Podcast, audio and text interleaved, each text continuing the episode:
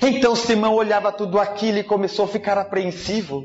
Ele temia por um tumulto, por uma algazarra que já houvera acontecido por tantas outras oportunidades.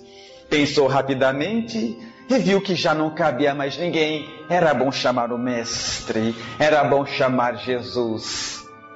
E sai desta forma por uma escada lateral que dava acesso aos fundos da casa, para onde se ia para o mar da Galileia, que na verdade era um lago.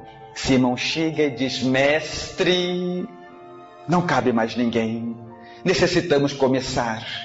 Jesus, evidentemente, conhecia as aflições de Simão. Ele receava um tumulto, mas sem questionar coisa alguma, Jesus então segue atendendo aos apontamentos do amigo. Se Jesus aparece na porta do fundo e observa aquela multidão, Aquela multidão que falavam todos juntos ao mesmo tempo. Era um tumulto. Jesus olhou para eles e, sem questionar coisa alguma, aquela multidão acelvajada começou a silenciar, a silenciar, sem dizer coisa alguma. A multidão começou a se aquietar. Eles apontaram esta situação, descrevendo que Jesus estava ali estoico como uma espada nua nobre, como uma labareda de fogo, que trepida, trepida, mas nunca deixa de iluminar, gentil como a esperança, sem dizer coisa alguma. As pessoas começaram a silenciar. Era o constrangimento diante da autoridade moral de Jesus, cujos olhos cruzavam com os olhos do Mestre. Ninguém ousava senão render-se. A impressão que tínhamos era como se Jesus se multiplicasse e atendesse à necessidade daquelas pessoas uma a uma. Eles começaram a silenciar, silenciar, e a certo ponto até sorriam. Mas já não era mais o sorriso da ironia, da provocação. Era aquele sorriso eterno que brotava da alma para correr em direção à várzea. As pessoas estavam felizes sem dizer coisa alguma. Em poucos instantes, aquela multidão antes selvajada agora estava emudecida.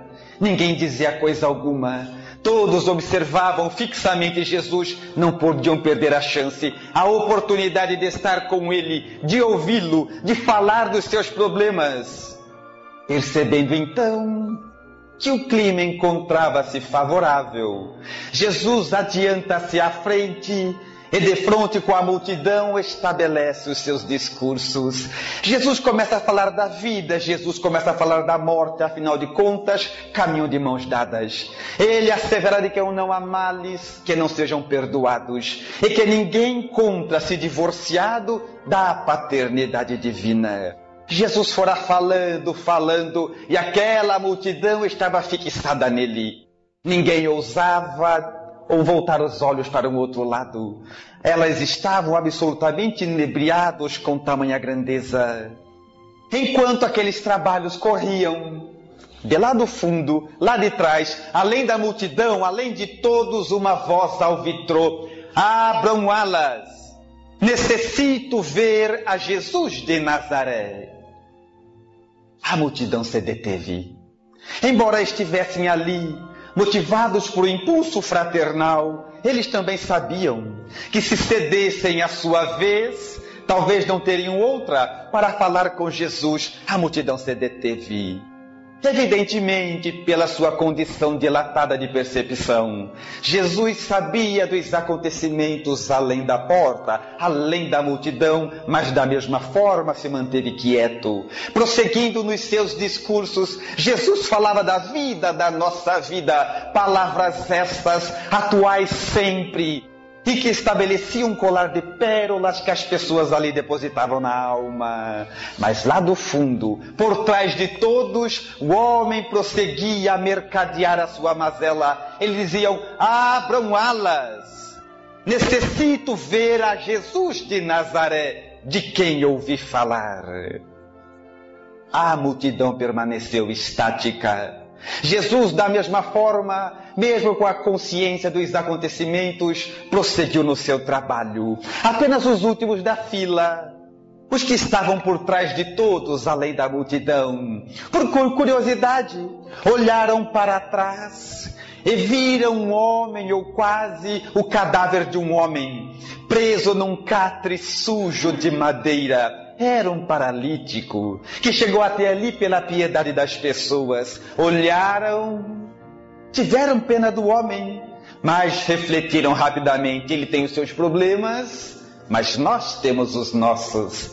Se dermos a nossa oportunidade, não sabemos quando estaremos próximos de Jesus. A multidão acompanhava sempre.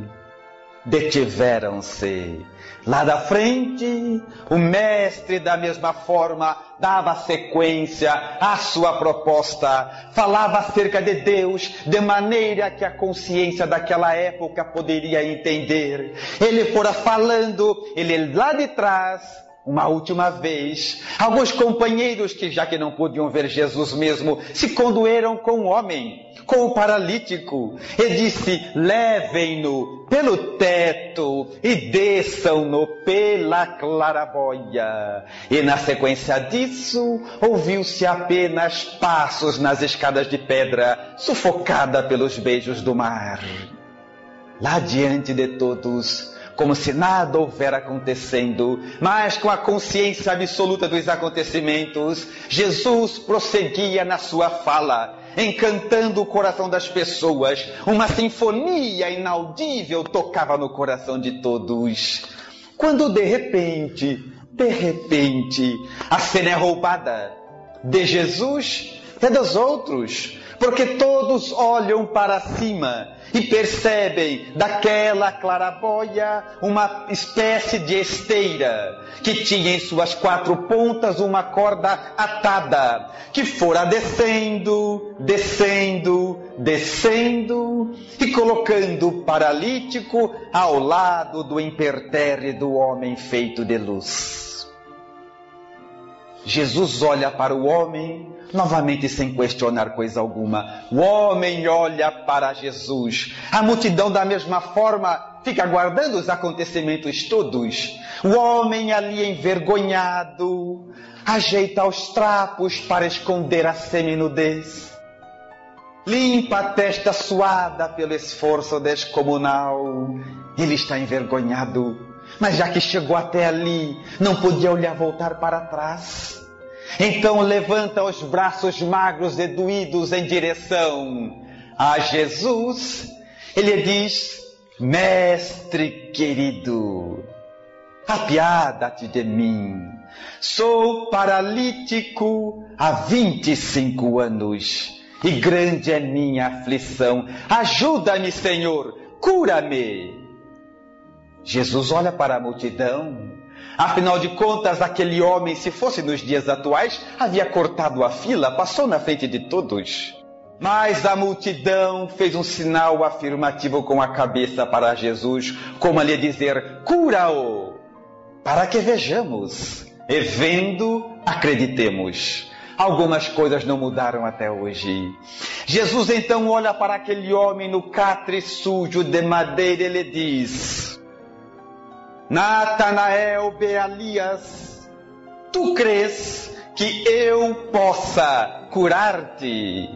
O homem olha para Jesus, ele leva um susto, e agora com a voz despedaçada pela emoção, ele diz: Mas Senhor, tu me conheces?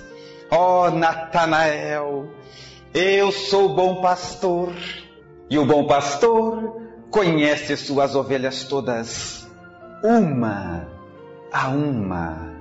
Mas me diga, tu crês que eu possa curar-te? Eu creio, Senhor. Se tu crê, levanta-te, anda. A multidão esperou para assistir.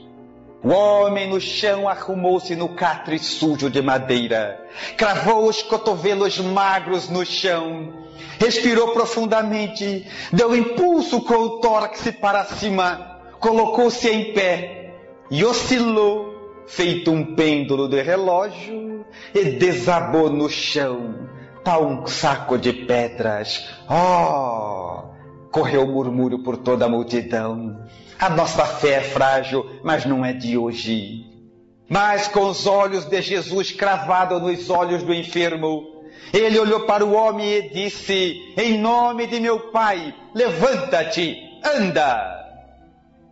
O homem novamente ajeita-se no chão, crava os cotovelos magros, prepara-se, dá um impulso com o tórax para cima, coloca-se em pé, oscilou, novamente como um pêndulo de relógio. A multidão tentou até ajudá-lo no esforço fraternal.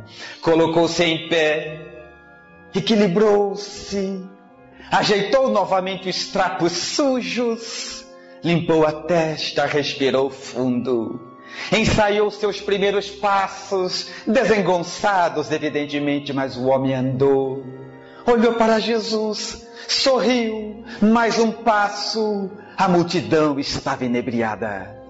O homem verdadeiramente havia andado, mas olhou para Jesus e não sabia o que fazer.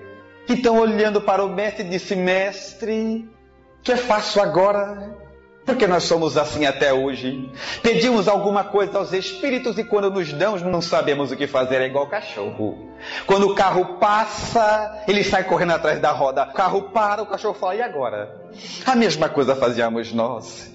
Jesus olhou para o homem e disse: Vai e te apresente aos doutores da lei, para que eles te recomponham no rol das criaturas vivas, porque naquela época as pessoas portadoras de qualquer deficiência eram consideradas já mortas. Hoje não mudou muito, só chamamos de preconceito. O homem deu um grito, a multidão se abriu e ele partiu cantando um cântico de gratidão a Jesus.